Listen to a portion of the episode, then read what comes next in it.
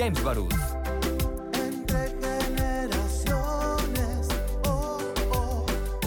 Muy buenos días, con el gusto de saludarles. Este es tu programa Entre Generaciones desde casa. Mi nombre es Christopher James Barús y me da muchísimo gusto poderlo saludar en este gran programa con una perspectiva generacional en donde debatimos distintos temas de interés internacional, nacional, estatal y municipal, eh, con distintas ideologías, distintas edades, para lo cual este miércoles tenemos programa especial con actores políticos, miembros de distintos partidos políticos, con una presencia nacional que nos darán su punto de vista sobre eh, tres temas coyunturales que están pasando el día de hoy. El acuerdo eléctrico por parte de la Secretaría de Energía, eh, la militarización o el decreto para la militarización o para que las Fuerzas Armadas eh, puedan llevar a cabo acciones de seguridad pública, el operativo rápido y furioso que se solicita por parte de el canciller Marcelo Ebrard em, cómo se llevó a cabo, así como también el documento que el presidente Andrés Manuel López Obrador este pasado fin de semana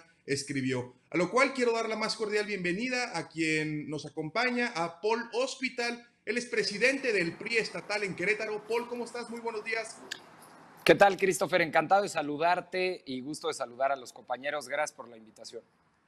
Muchísimas gracias, Paul.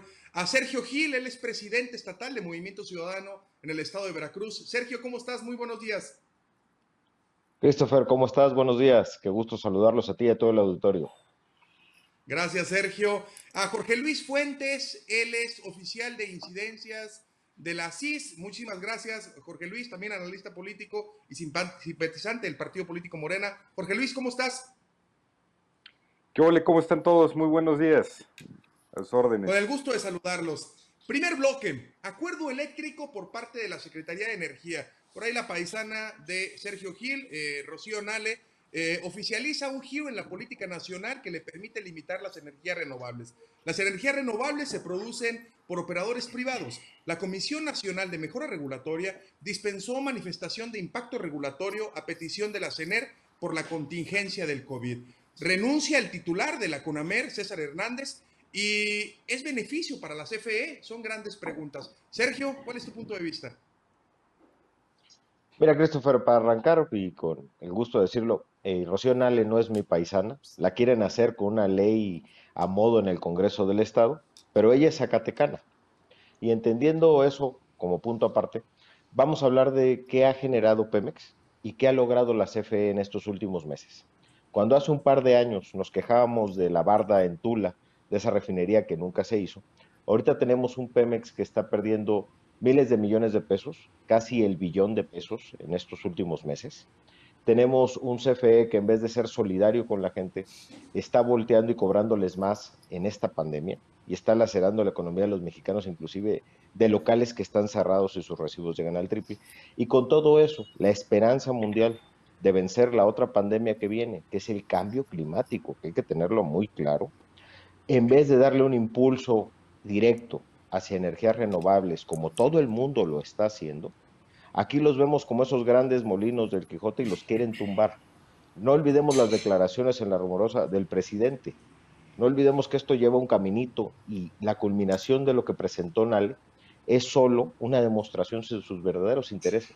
No solo es limitarla, sino hacer que el Estado tenga un mayor control sobre las energías fósiles que ya no nos sirven y petroquímicas y controlar lo que bien a los ciudadanos nos hubiera permitido tener energías más baratas, confiables, saludables, pero sobre todo que nos den futuro a nosotros como generación y a los que vienen adelante y a los que estamos hoy, de tener claridad en cómo ve el mundo.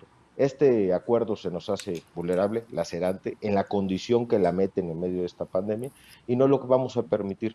No solo limita las energías renovables en este momento, en este momento de crisis. Limita también el futuro que vamos a tener las y los mexicanos al tener estas grandes extensiones de terreno listos, que ya han sido explorados en Oaxaca, que han sido explorados en Sonora, que están siendo en Baja California, entre Puebla y Veracruz, y ahora nos limitan también entendiendo que no solo es un tema de las energías renovables, también tenemos que ver con claridad Perdón. Gracias, Sergio. Paul, utilizar el COVID para pasar una imposición de este tamaño sin seguir las reglas y el Estado de Derecho, ¿en dónde está? No, bueno, a ver, se viola todo sentido de realidad, no solamente jurídico, sino de la Ley Federal de Competencia Económica. Yo entiendo perfectamente, y a ver, aquí nadie se debe de sorprender. Eh, recordemos que en política no hay sorpresas, sino sorprendidos. Y sabemos quién está al mando de este barco, sabemos quién es la secretaria de Energía, cuál es su ideología, qué es lo que piensa. Y bueno, pues este es un paso más hacia el estatismo, es decir, naturalmente esto a quien va a beneficiar pues es a la CFE, que en términos reales ya no es competitiva con la energía que genera. Entonces, pues, ¿qué es lo que hacen? Limitar a la competencia como buen Estado eh, eh, eh, venezolano prácticamente, en donde dicen, a ver, a ti te sale más barata la energía, la energía eólica, la energía solar, y entonces yo estoy perdiendo ingresos. ¿Qué hago? Limito tu participación para que entonces me tengas que comprar a mí. Entonces, al final del día, es un tema muy técnico y ahora lo, veremos si ampliamos el comentario con lo del combustóleo y todos los problemas que tiene la CFE, pero es, es un poco la visión que tiene este, esta administración. Insisto, no hay que sorprendernos. Esta administración tiene todas sus apuestas en Pemex, todas sus apuestas ahora en la CFE, en esta eh, cuestión de la, de la generación de energía. Y bueno, pues nos damos un balazo en el pie. ¿Por qué? Hoy el mundo entero que está sufriendo una crisis económica, pues como no teníamos esta generación o cualquiera de las generaciones que haces mención siempre en el programa Memoria, pues el mundo entero está viendo qué va a hacer para reactivar la economía, cómo va a traer inversión, cómo va a lograr salir adelante de esta crisis económica. Bueno, pues una, una de las principales ideas que tiene cualquier Estado moderno es la atracción de inversión, es decir, que vengan las empresas, se instalen en tu país y generen empleos. Esto, esto es otra vez otro paso enorme y gigante para asustar a la inversión extranjera. ¿Qué empresa multinacional de energías renovables en su sano juicio va a pensar en invertir en nuestro país? Porque además este acuerdo tiene algo todavía peor. Resulta que las empresas que invirtieron en nuestro país y que llevan años invirtiendo para crear la infraestructura, pero no han empezado a vender eh, la energía, ya no lo van a poder hacer. Es decir, la inversión que tuvieron en nuestro país en años anteriores, después de la reforma energética, se pierde completamente. Bueno, imagina el, escándalo mundial que esto genera. Ya vimos que hay una lluvia de amparos, ya vimos a toda la comunidad europea, Estados Unidos, Canadá, todo el mundo quejándose de este asunto porque verdaderamente es incomprensible cómo en medio de la crisis económica que estamos viviendo, hoy México toma esta decisión. Y bueno, pues es una oportunidad nuevamente para que el Poder Judicial, así como pasó con la ley Bonilla, que sé que vamos a hablar de eso, pues les corrija la plana y le dé la razón a tantas empresas que se van a amparar. Entonces, sí hay un problema de fondo, pero de concepción de lo que es el Estado en el siglo XXI. Eh, insisto, no nos podemos sorprender, sabemos perfectamente cómo es eh, la forma de pensar de quien ganó la presidencia de la República y cómo es la forma de pensar pues, de quienes están ahí del, eh, del cuestionadísimo Manuel Bartlett y por supuesto de Rocío Nale. Así que seguimos dando pasos hacia atrás, seguimos diciéndole al mundo no vengan a invertir a nuestro país y vamos fortaleciendo a las empresas quebradas, a las empresas que no tienen competitividad, pero que son del Estado mexicano, para que al final también a los usuarios pues nos salgan más caras las cosas. Jorge Luis, estatismo venezolano, eh, dice Paul, y dice Sergio Luis, este, Sergio Gil, no nos sirven las energías fósiles a las cuales se les está invirtiendo. ¿Esto es parte de las prácticas monopólicas por parte del Estado, Jorge Luis? Ah, pienso que tenemos que partir de, un principio que tiene que ser el principio de la seriedad en el discurso, incluso cuando nuestros ánimos de debate y de, de confrontación sean muy elevados.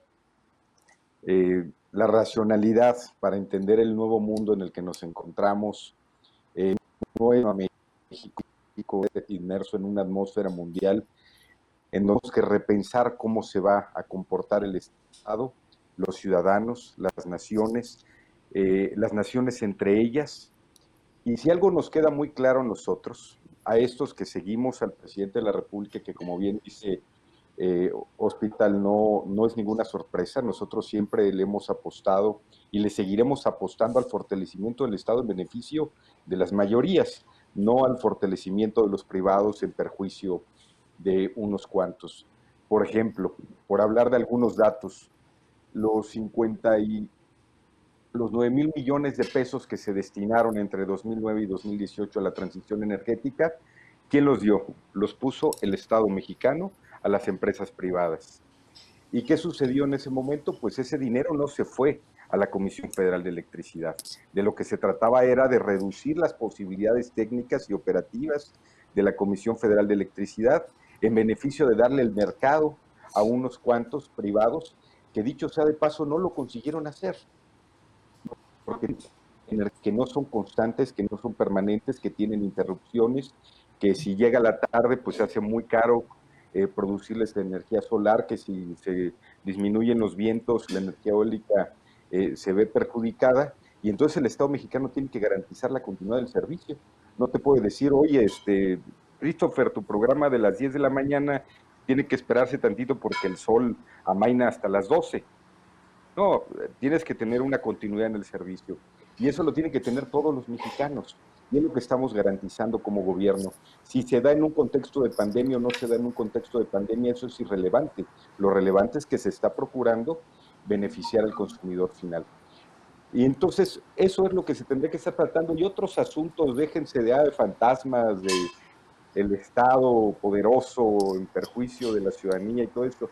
Lean la prensa mundial, lean a los grandes analistas, lean eh, las intervenciones filosóficas que se están alcanzando como lecciones a partir de la pandemia y todas apuntan al fortalecimiento de los estados nacionales todas. Es decir, su discurso privatizador es ahora anacrónico. Es anacrónico, Sergio, eh, plantear o replantear lo que se mencionaba hace un momento. Hay que leer la prensa internacional para saber lo que está pasando en el mundo. Bueno, con el tema del coronavirus, por supuesto que hay que, leerlo. En tu, en tu participación, no, no, no. mi pregunta es, ¿qué prensa internacional es? Esa es mi pregunta. O sea, por favor, cítame cinco artículos donde le den la razón hoy en el mundo a lo que acaba de decidir el gobierno mexicano sobre la, energía. O sea, por favor, ilústranos a todo el auditorio que está escuchando en el radio, que dice, lea la prensa internacional, por favor, ilústranos y dame cinco, cinco medios internacionales que estén festejando que le estén valorando al presidente López Obrador que dilapide de esa manera la inversión privada en nuestro país en medio de la crisis más fuerte económica que vamos a enfrentar. Es el único país en el mundo que se sigue dando balazos en el pie. Búscalo, búscalo ahí en tu computadora si quieres en lo que habla Sergio y ahorita ya nos compartes algunos artículos. Lo voy, no vayas a citar, quiero ver cómo Ale pega B. a Fernández Noroña o cosas de esas. No, por favor, hoy hablando con seriedad o quieres que le entremos a un debate No, bueno, pues es uno de los principales promotores de la cuarta transformación. sí, van a citar internacionalmente al Granma. Tú sabes bien que aunque lo sigas y lo tengas, estés al pendiente de sus acciones, no es prensa internacional. Y mira, les voy a dar solamente una referencia contextual. Si ustedes siguen en un permanente debate coyuntural, sin entender los alcances de lo que está sucediendo a profundidad, se van a seguir quedando rezagados de las posiciones políticas que nosotros estamos enarbolando y van a seguir en la permanente derrota política y eso les va a aumentar sus frustraciones personales. Tienen que... Mira, hermano, te voy a, dar una, muy simple para que la gente nos pueda escuchar y, pueda entender de lo que estamos hablando la cruel antes del COVID, porque ahora el, ahora el COVID cambia todas las realidades y sí le hice a, Bonaventura. Pero antes del COVID, vamos a pensar en algo Qué cosa tan hermosa. Qué cosa tan hermosa. A ver, muy largo. Vamos a terminar el argumento de, de acuerdo, de, de, acuerdo, de acuerdo que tiene más de 200 caracteres y a lo mejor se complica leer 80 páginas y solo lees 280 caracteres, pero les recomiendo leerlo. Se los voy a mandar por medio de, Christopher. Lean a Bonaventura dos Sousa y ahí van a ver muchas de las cosas que vienen en el planeta. Muy bien. Te voy a dar un corte en 100 caracteres. Interesante. Adelante, Paul, para cerrar. A ver, nada más, eh, algo muy simple y muy básico. El país crecía en un promedio de 2, 2.5% al año. Insuficiente, por supuesto. Las desigualdades que hay en México eh, requieren que el país crezca a ritmos mucho más acelerados. Pero cuando llegó tu presidente López Obrador, antes del COVID, porque eso no fue culpa del COVID, nuestro- tiró la nuestro economía presidente, a menos 0.1%. muy a mi pesar- Muy a mi Eso es pesar, muy fácil Enrique de Peña Nieto fue mi presidente. Muy el bien, qué bueno. Y también A Calderón. Entonces, el presidente al Estado López de Derecho y a Obrador, las tuyo, instituciones tienes de Christopher, de que Sergio, de quienes ¿eh? nos están escuchando, Vamos a tiró un la economía continuamos al cero entre por ciento. generaciones. Y aún cierto, así, en Querétaro ganamos, de la ¿eh? economía hay que, hay que hacerle caso por el Su amor de madre. Dios. ¿Ya leíste el documento, ya leíste el documento que sacó? este ¿O gran solo hablas su madre? Sergio De la economía moral. corte, allá en cabina, por favor, continuamos entre generaciones. Deberías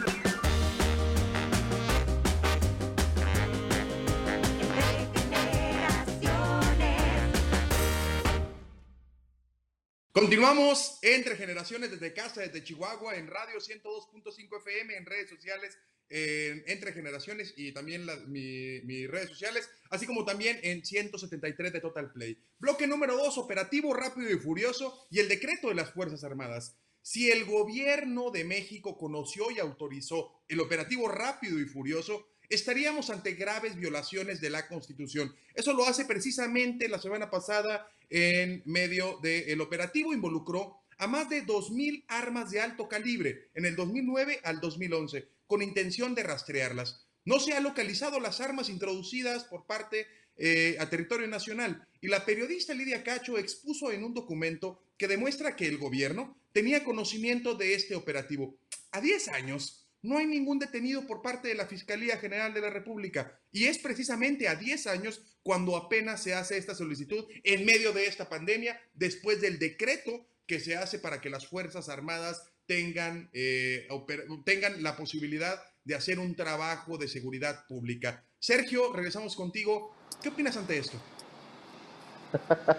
De entrada, el mercadito de hace rato en el comal diciéndole a la olla, los gobiernos anteriores que le rompieron los dientes a los Qué que- grosero. a yo las no empresas del Estado. pues, de vamos a ver cómo se ponen. Y ahora los nuevos que pregonaron sobre esas mismas empresas y están perdiendo más que nunca. Pero bueno, vamos a ir a- hacia algo que nos duele a todos, que es la seguridad.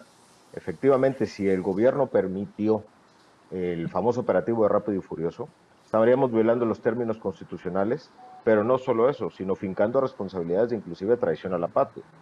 Ante ello, la demostración de que quien bien dice Jorge Luis y quien bien dice Paul Hospital, el presidente, y cómo piensa y cómo sabíamos que actúa, su promesa de regresar al ejército, a los cuarteles, y en vez de hacer eso, abanderar y adoptar y formalizar la política de Calderón que tanto daño le hizo a este país, y ahora sacar al ejército a las calles sin tener una estrategia clara con las policías locales, municipales, estatales y sobre todo comunitarias.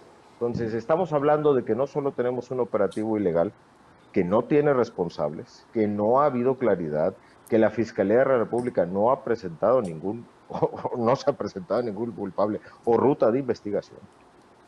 Y estamos hablando que ante todo ello vulneras la seguridad que existe en los municipios y en los estados, sacando al ejército cuando tu promesa fue justo la contraria. Entonces, la hipocresía es lo que no puede seguir en este juego político. No puede ser que estés cambiando de parecer cada cinco minutos. La seguridad no tiene que andarse declarando, tiene que garantizarse. Y ante ello, una política clara. El presidente hace un par de meses nos mandó o mandó la ley de la Guardia Nacional, que era con un mando civil. Y actualmente nos viene con este decreto y nos da una cachetada en la cara y nos dice, ¿qué hubo? ¿Qué crees?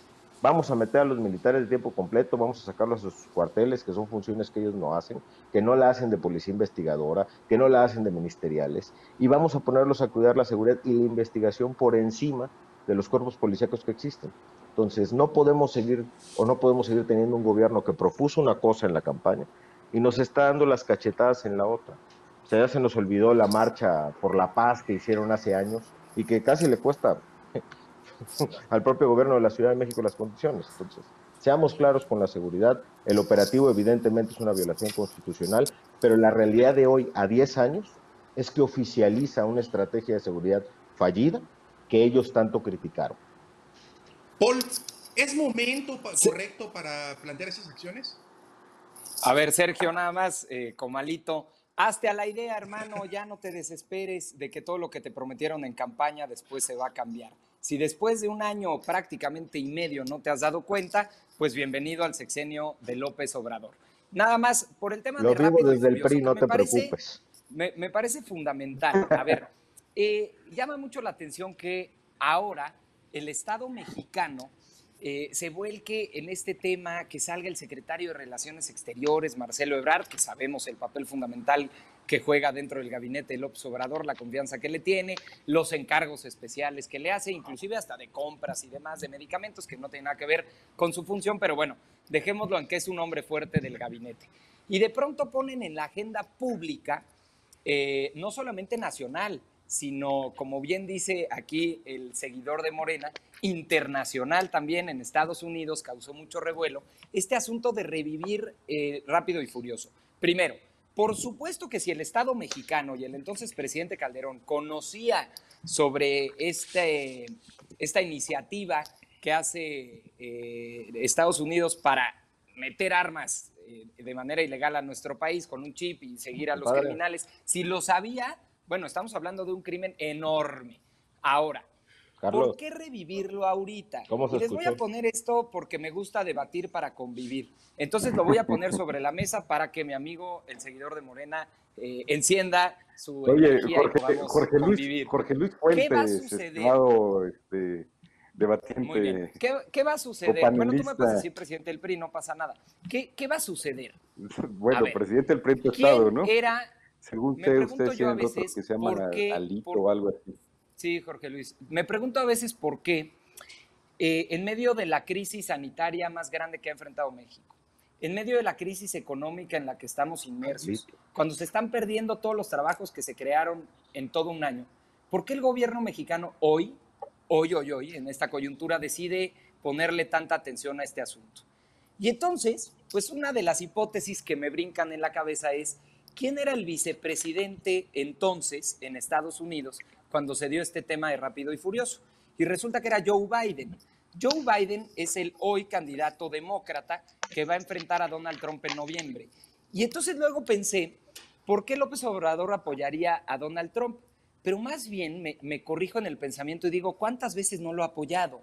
¿Y cuántas veces Trump no ha apoyado a López Obrador en términos discursivos de felicitación, de utilizar a la Guardia Nacional para detener a los migrantes en las fronteras y todo lo que nosotros conocemos, que Trump bien dice que hemos pagado por el muro a través de la Guardia Nacional, deteniendo a los migrantes en nuestro país para que no lleguen a Estados Unidos. Entonces, pareciera que esto resulta un asunto de ganar-ganar, es decir, gana López Obrador, ¿por qué? Porque sigue sumándole una rayita más al tigre hasta convertirlo en pantera a Calderón y a todo su sexenio y Genaro García Luna y lo coludido con el crimen organizado y que Calderón fue lo peor que le pasó a este país, pero por el otro lado, también cruzando la frontera, le ayuda en una narrativa a Donald Trump en contra de eh, pues el, el- el- el que será el candidato demócrata Joe Biden, en donde, bueno, pues las elecciones serán el próximo noviembre. Entonces es solamente una idea, una hipótesis, pero porque sí me llama poderosamente la atención que en medio de lo que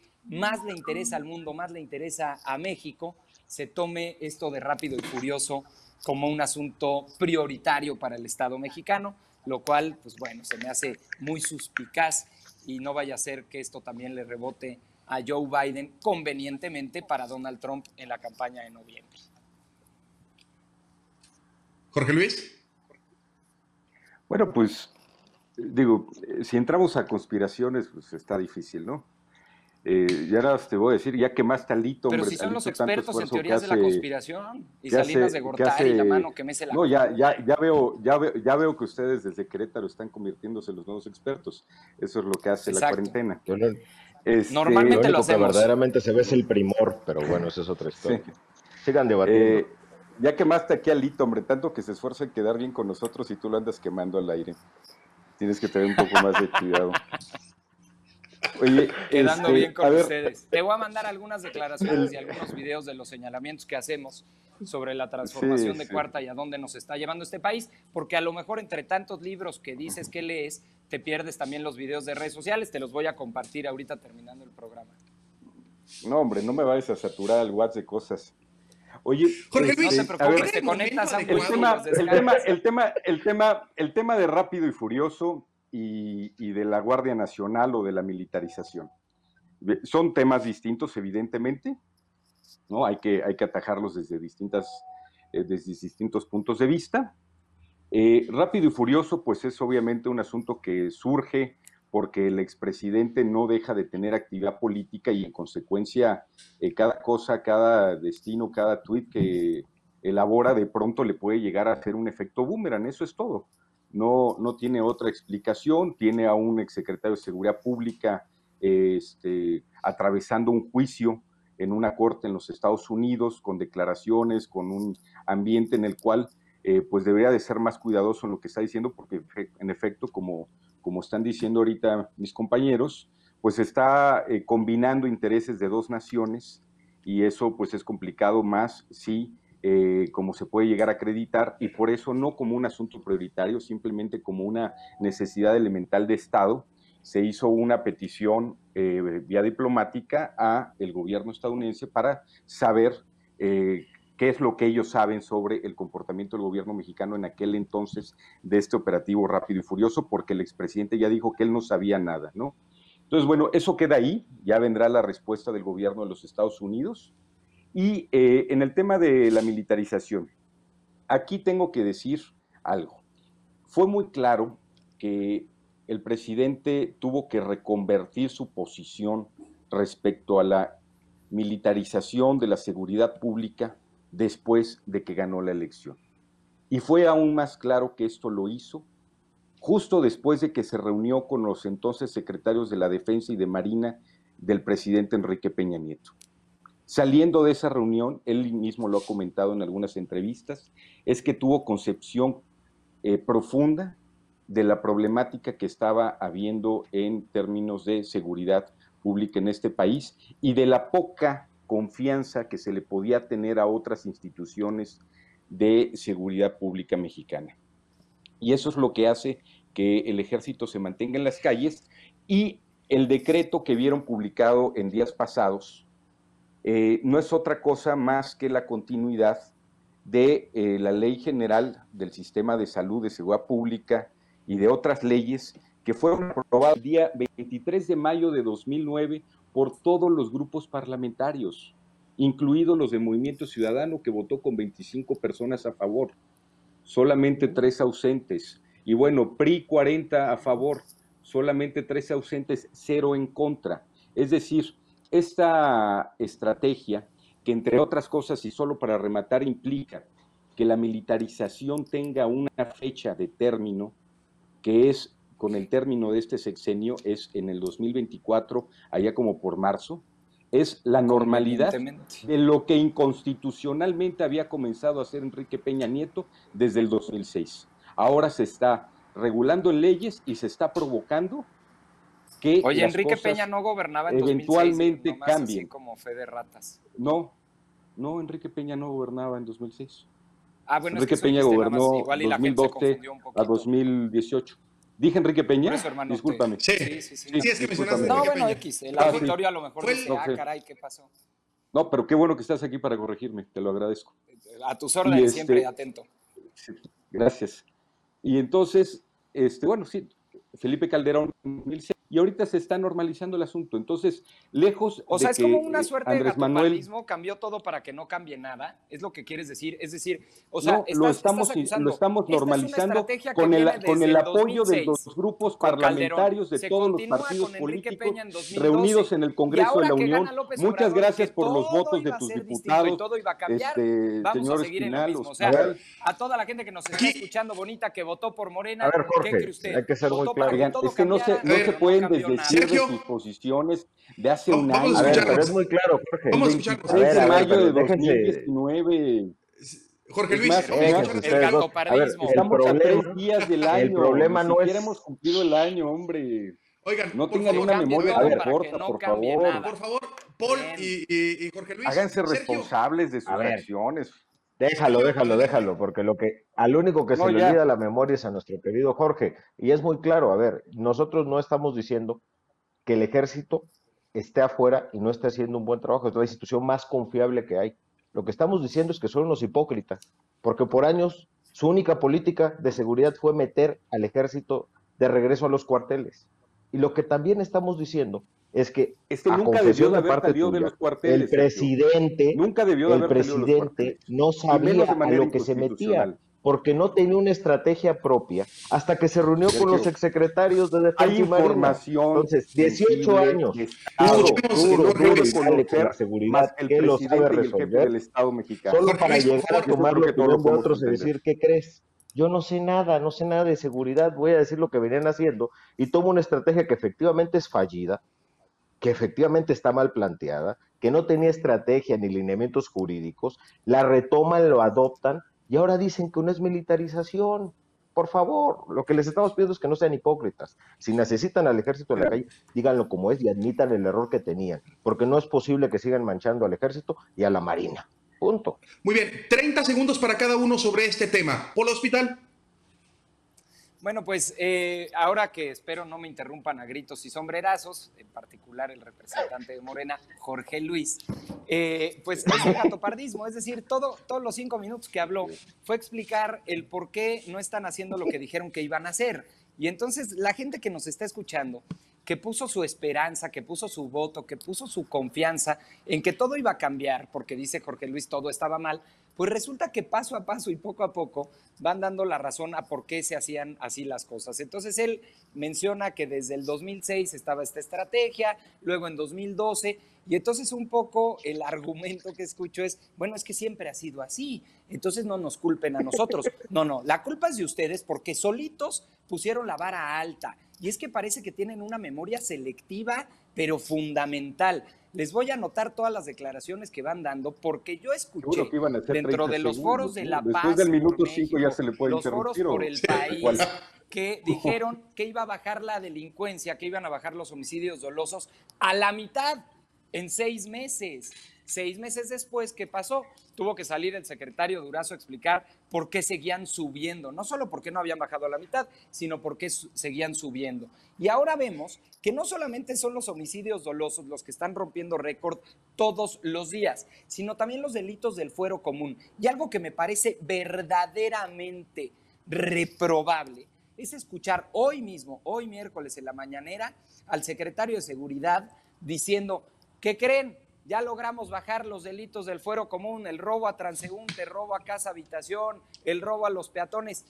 Maestro, la gente está en su casa, el transporte público ha bajado un 50% y entonces sales a presumir que el robo en el transporte público ha bajado 37%, verdaderamente son miserables. Nos quieren mentir con los números, pero los números no mienten.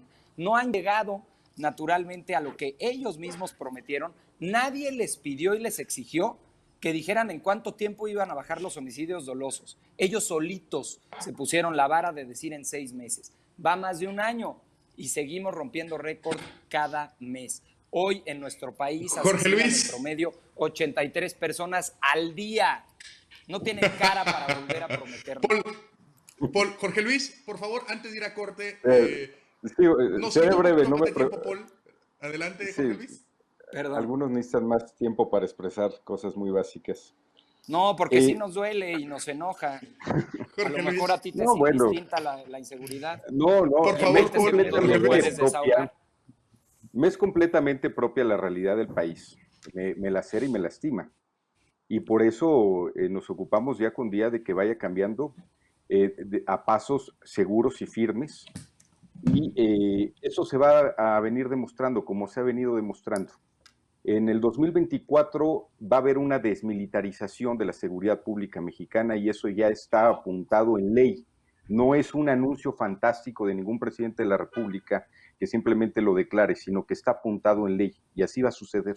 Y no solo eso, sino que además va a ser gracias a que ya no necesitemos de la presencia del ejército para cuidar la seguridad de las personas en las calles porque esta ya se va a poder cuidar gracias a la conformación de la Guardia Nacional en todos los estados de la República y con la colaboración de policías estatales y policías municipales mucho mejor capacitadas. Continuamos entre generaciones, vamos a un corte comercial para el tercer bloque.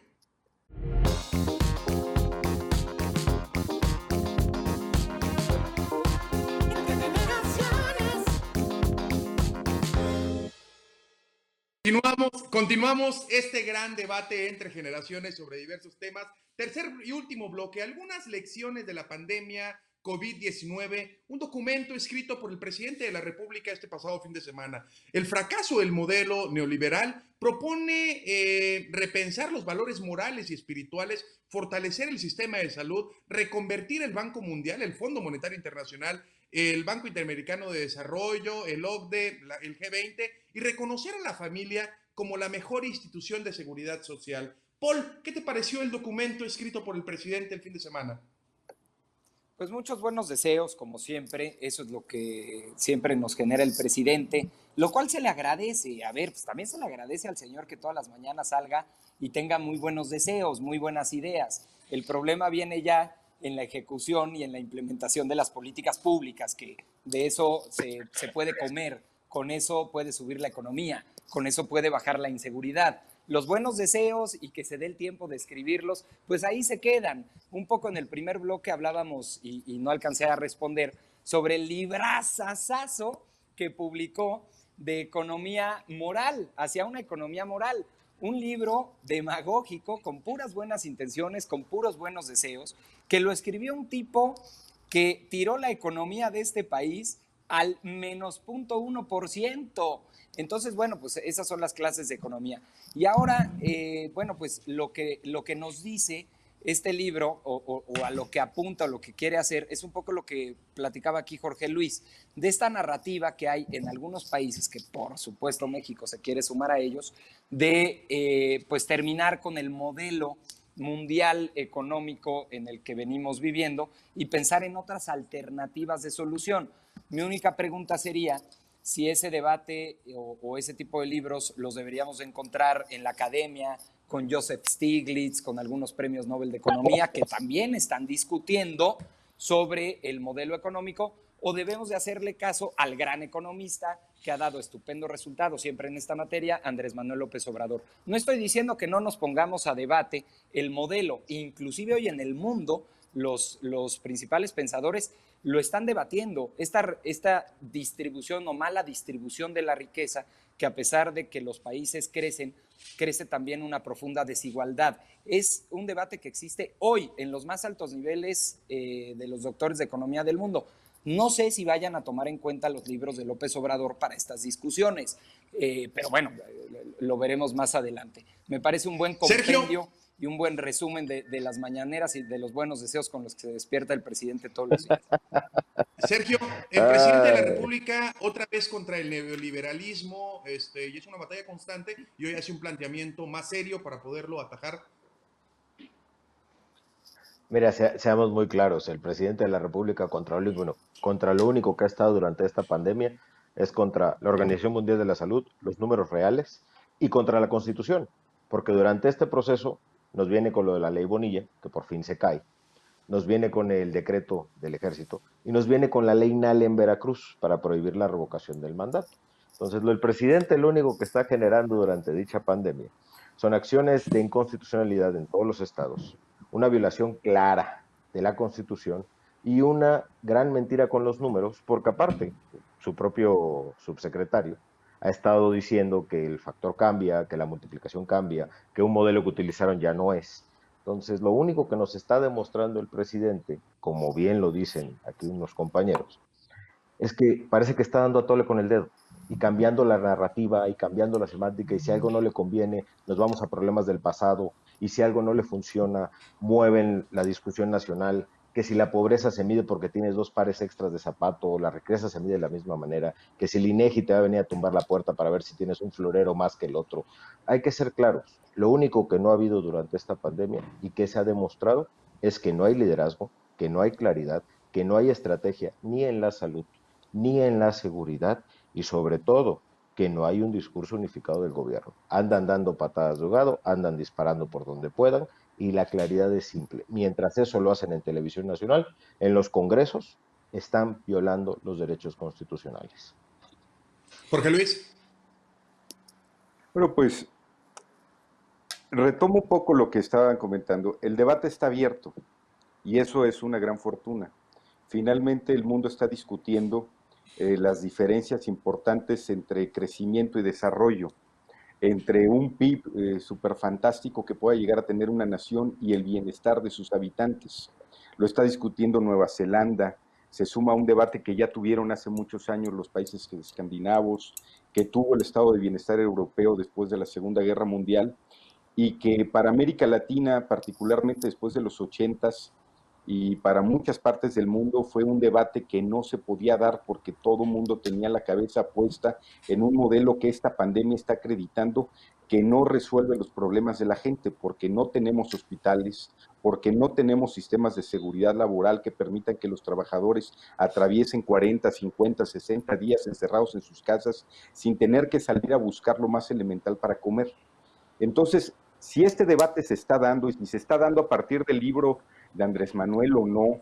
Finalmente él es el jefe del Estado mexicano y a partir de sus acciones sí estará sentando un debate, eh, apostándole no solamente a Joseph Stiglitz, también a Thomas Piketty, que viene dando este debate de manera muchísimo más profundizada en sentido de que tenemos que tener una desigualdad menor, apostarle a la reducción lo más posible de las desigualdades en el Estado mexicano y en todos los estados eh, del mundo. Y eso es lo que dice finalmente el documento. Eso es lo que dicen las 30 páginas del presidente, que sí son muchas intenciones, son muchos deseos y que bueno, también agradezco que el presidente los tenga, pero además los está poniendo en práctica.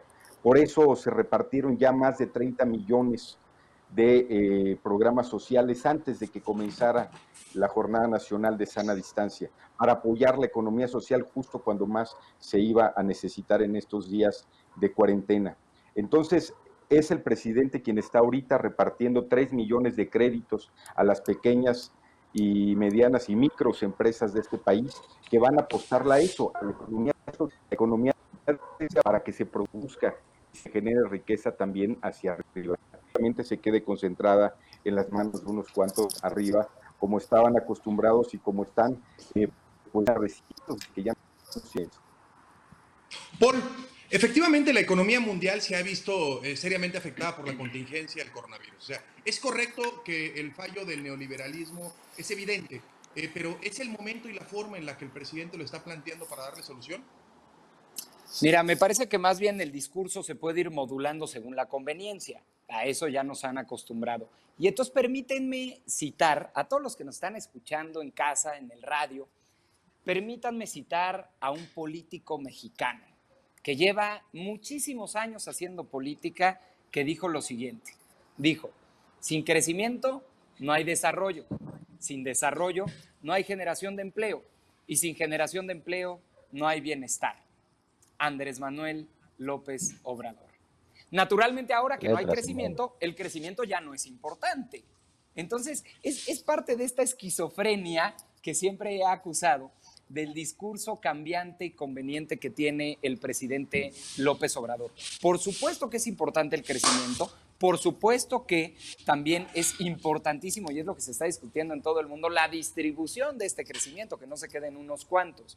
Pero un hombre que criticaba justamente al Estado mexicano por su bajo crecimiento económico, por el bajo crecimiento del PIB, hoy nos dice, a ver, ya no se preocupen por el crecimiento, vamos a cambiar el PIB por lo espiritual, porque hoy lo más importante no es lo económico, hoy es lo espiritual, no lo material. Entonces, eso lo escucha gente que hoy está perdiendo su trabajo, eso lo escucha gente que hoy pierde sus ingresos, eso lo escucha gente que votó por él porque pensó que le iba a ir mejor, empezando por su bolsillo. Entonces, bueno, pues que se meta a debatir lo que quiera, pero que se ponga a dar resultados, porque no hay un solo indicador serio con lo que se puede medir a una administración en donde hoy México esté mejor que como lo recibió Andrés Manuel. Sergio, es un texto que propone ideas, eh, pero aquí vienen las grandes, los grandes enigmas siempre cuando hay un texto de cualquier índole y de cualquier actor político. El qué, cómo, dónde, cuándo y por qué. ¿En dónde están los qué, los cómo, los dónde, los cuándos y los por qué, Sergio?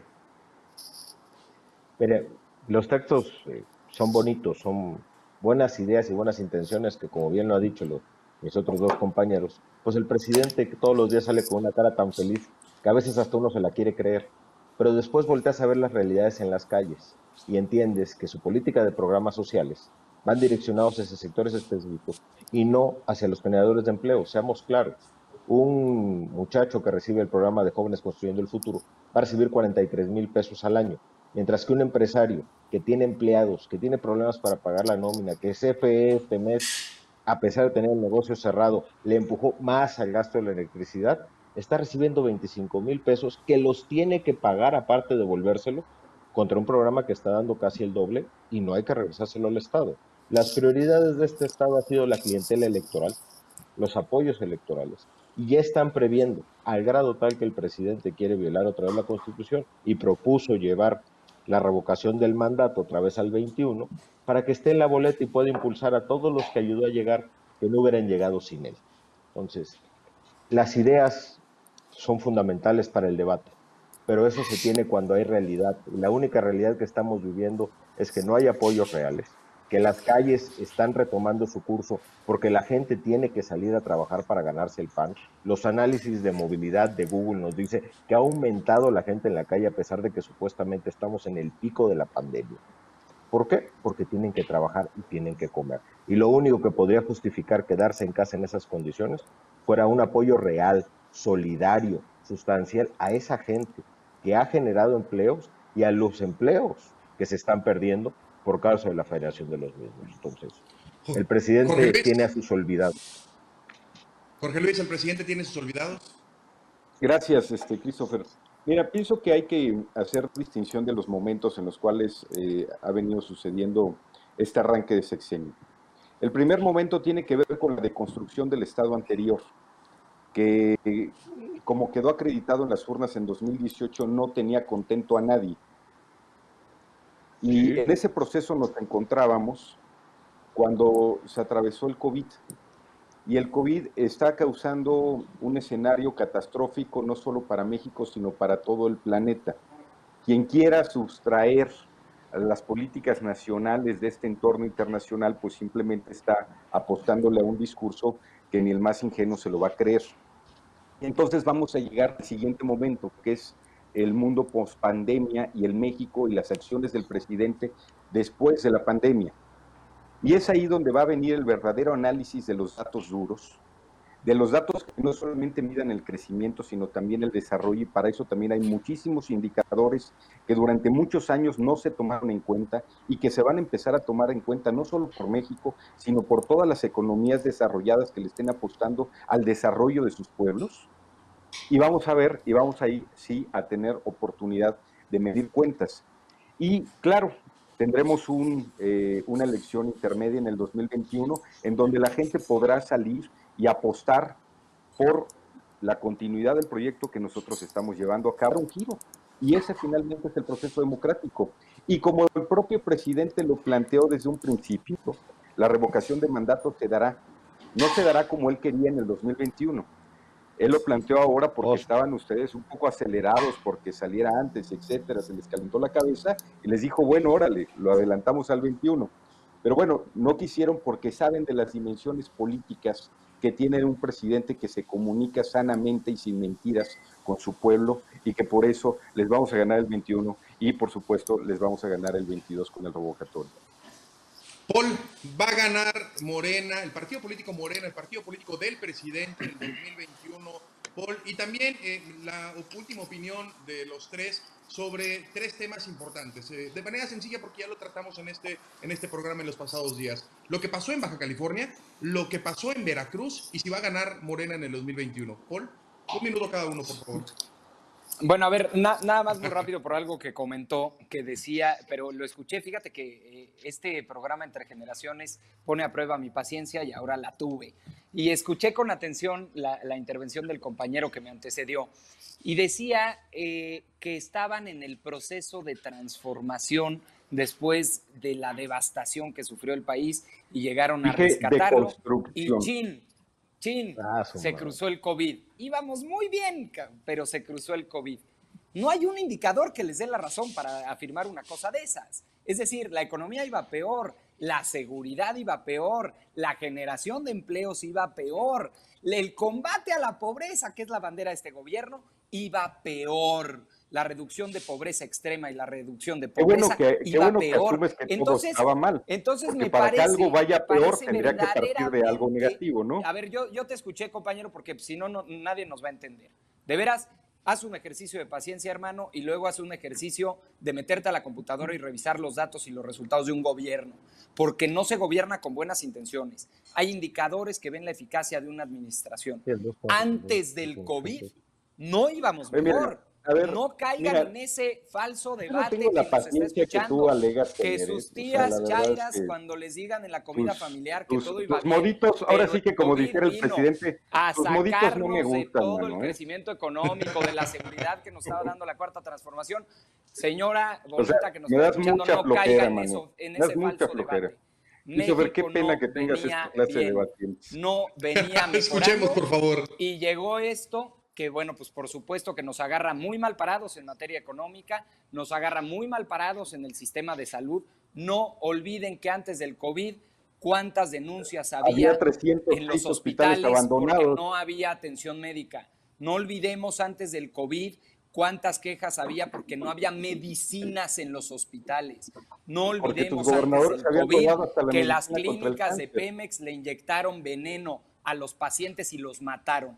Todo eso. Porque todo alguien eso que fue está en la cárcel en COVID. España se Cuando se robado cayó la dinero la economía fue la que antes del COVID. estuvieron. Cuando se cayó la generación de empleos fue antes del COVID. Así que no caigan en el falso debate que los va a querer meter Morena, que la culpa la tuvo un bicho.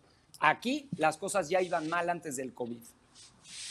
Sergio, para finalizar. Ahorita. Sergio, A ver, muy claro. A ver, muy claro. A los líderes no se, no se les tiene para que nos cuenten cuentos. A los líderes se les tiene para que, podía- para que puedan prever lo que va a pasar y no nos cuenten lo que ya pasó. En este caso, cada paso que hemos dado hemos ido hacia atrás. Mientras que sí cayó la economía 2.4 del PIB durante o antes de la pandemia, mientras que efectivamente la violencia ha ido en aumento, a pesar de que en teoría todo el mundo está en casa, mientras que el Estado ha ido fallando, porque sí, se recibió muy mal el país, yo no lo dudo, pero lo están entregando todavía peor. Y lo único que los podía medir, ustedes lo eliminaron, que era el presupuesto del INEGI que le cortaron al principio de año. Entonces, con eso en cuenta, nos están quedando cortos. Y no nada más es con la pandemia. La pandemia va a pasar. En algún momento la pandemia va a dejar de existir. La va a haber la vacuna, va a haber la cura, lo que haya. Lo que sí no vamos a tener es un México para recuperarnos. Es un México con fortalecimiento en los sectores empresariales o turísticos o de desarrollo. Un México sin inversión privada y cómo lo vamos a levantar lo que ahorita ustedes están matando. Porque de eso se trata. No se trata de la inmediatez del virus que tenemos, que está dañándonos, que está matando gente, que efectivamente los hospitales ya estaban llenos antes de esta tragedia, sino se trata del México que vamos a tener y cómo lo Jorge vamos Luis. a recuperar. Y en eso nos están fallando. Gracias, Sergio. Jorge Luis, para finalizar. Me gustaría solo cerrar con lo último que dijo Sergio. ¿Cómo vamos a recuperar lo que estamos perdiendo como mexicanos todos por la pandemia? Y por la pandemia que no es culpa de Andrés Manuel López Obrador, como tampoco es culpa de Andrés el suicidio de ayer del hijo del expresidente, ni es culpa de Andrés tantas cosas que Andrés Manuel López Obrador le achacan los opositores ante la imposibilidad de poder tener argumentación seria. Eh, después de la pandemia, los mexicanos tendremos que reconstruir todos los sistemas y todas las cadenas de valor. Y lo vamos a hacer en conjunción con los dueños de estas cadenas de valor, que son los micros, pequeños, medianos, grandes y grandísimos empresarios de México. Se está generando y se está creando todo un plan que les invitaría a que leyeran, no solamente el de la nueva política económica del presidente, sino los lineamientos laborales y que estudien un poquito acerca de los semáforos, la territorialización y todo este proceso que se está llevando a cabo y con esos datos duros a los que nos vamos a enfrentar después de la pandemia y después del resurgimiento del país es que vamos a hablar y ojalá y tengamos otra vez una conversación Gracias. pero un poquito más seria y menos y, y menos leperona. Ay. Gracias, Jorge Luis. Gracias, Sergio Gil. Gracias, Polo Hospital. Ese es tu programa Entre Generaciones. Mi nombre es Christopher James Barús. Nos vemos la próxima semana para seguir platicando y los invito a ver el gran video que sacamos de Héroes Diarios reconociendo a los trabajadores de limpia de la ciudad y de las ciudades de nuestro país. Muchas gracias. Hasta luego.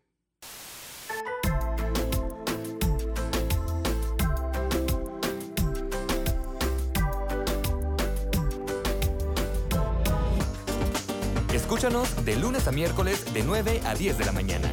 Entre generaciones, con Christopher James Barús.